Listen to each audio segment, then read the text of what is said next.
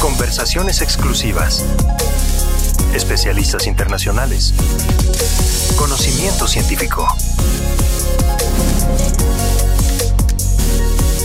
Voces, de la ciencia. Gracias por acompañarnos en este tercer episodio de la primera temporada de Voces de la Ciencia, donde conversamos con médicos del equipo multidisciplinario del Hospital Clínico de Valencia, España, encabezado por la doctora Ana Yuk. En el episodio anterior, vimos que la neoadyuvancia puede ayudar a reducir el número de mastectomías. En esta ocasión, la médico cirujano Elvira Buck y el médico patólogo Octavio Burgués nos hablarán acerca de la respuesta patológica completa y la enfermedad residual, desde la perspectiva de la cirugía oncológica y la patología. Estamos seguros de que les parecerá una conversación interesante. Comenzamos. Voces de la Ciencia.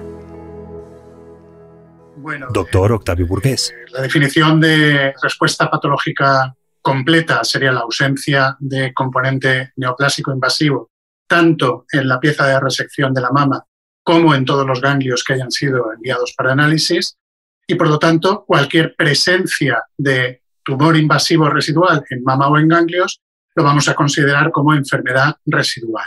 Para definir la enfermedad residual desde el punto de vista del estudio anatomopatológico, primero de todo, conocer cómo era el tumor antes de ser tratado, qué características biológicas tenía, qué tamaño tenía, cuál era su distribución, si era único o múltiple en la mama. Una vez se ha hecho la cirugía en función del tamaño del tumor y de la posible multicentricidad, analizar adecuadamente esa pieza cuidadosamente para eh, poder mm, confirmar o descartar la eh, existencia de ese componente neoplásico residual que en caso de existir pues nos define la, enfermedad residual. Una vez comprobamos que existe tumor residual, pues podemos aplicar eh, diferentes sistemas de medición de ese tumor residual, que es lo mismo que medir la respuesta del tumor al tratamiento neoadyuvante. Hay varios sistemas, el que seguimos eh, aquí, el que se recomienda en diferentes entidades internacionales, como es la misma Organización Mundial de la Salud, es el sistema propuesto por el eh, MD Anderson, por el Dr. Siemens, que cuantifica la carga tumoral residual, las siglas de RCB. Mediante ese sistema, pues informamos de eh, si el tumor residual es mucho o es poco. Cuantificamos esa carga tumoral residual. Doctora Elvira Buck. Bueno, de la parte quirúrgica es que es totalmente diferente. Nosotros nos tenemos que guiar por lo que ven las imágenes, ¿no?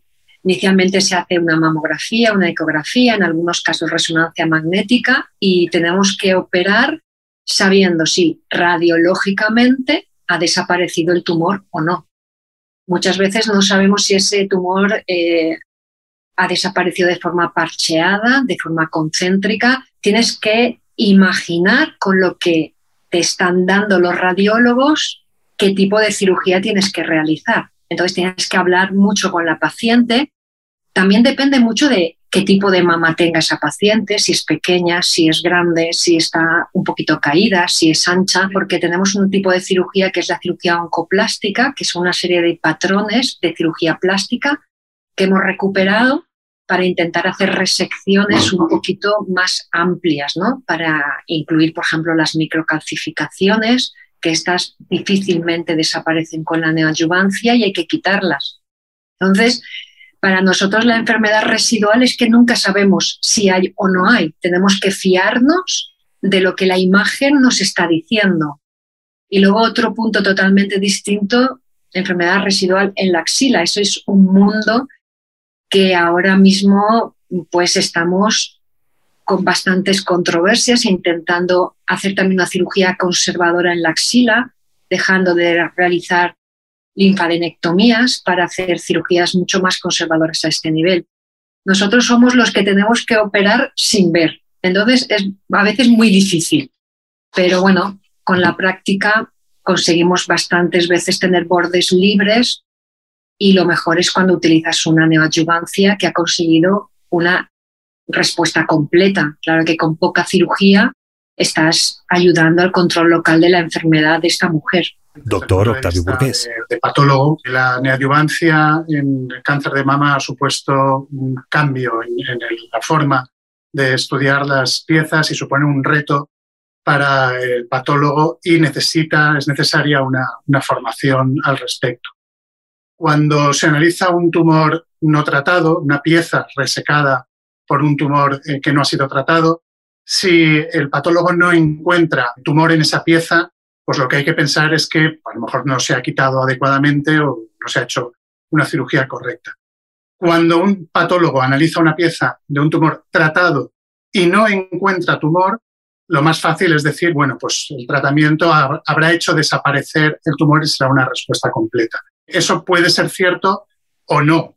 Eh, siempre es necesario, cuando no vemos tumor, cuando no identificamos ese componente invasivo residual, siempre debemos de garantizar que lo que estamos viendo es el sitio, el lecho donde estaba previamente el tumor. Eso necesita una experiencia, una formación para saber reconocerlo. Las semillas, los clips metálicos que aparecen enclavados en el tumor son una señal inequívoca de que allí estaba el tumor, pero además el patólogo debe de conocer también la existencia de esos cambios para, solo en esos casos en los que se identifica el lecho tumoral, poder confirmar que ha habido una respuesta completa, una desaparición del tumor. Y así terminamos este episodio de Voces de la Ciencia, no sin antes invitarlo a escuchar nuestro próximo podcast donde continuaremos la conversación y abordaremos los temas el ganglio centinela, el perfil anatomopatológico de la enfermedad y la óptima comprensión visual de la enfermedad. Depende del número de ganglios que se vean, habitualmente uno o dos, que han cogido biopsia y han confirmado que está enferma, pues se deja un marcador en el ganglio. Lo invitamos a no perderse el siguiente podcast de Voces de la Ciencia. Gracias por acompañarnos. Hasta la próxima.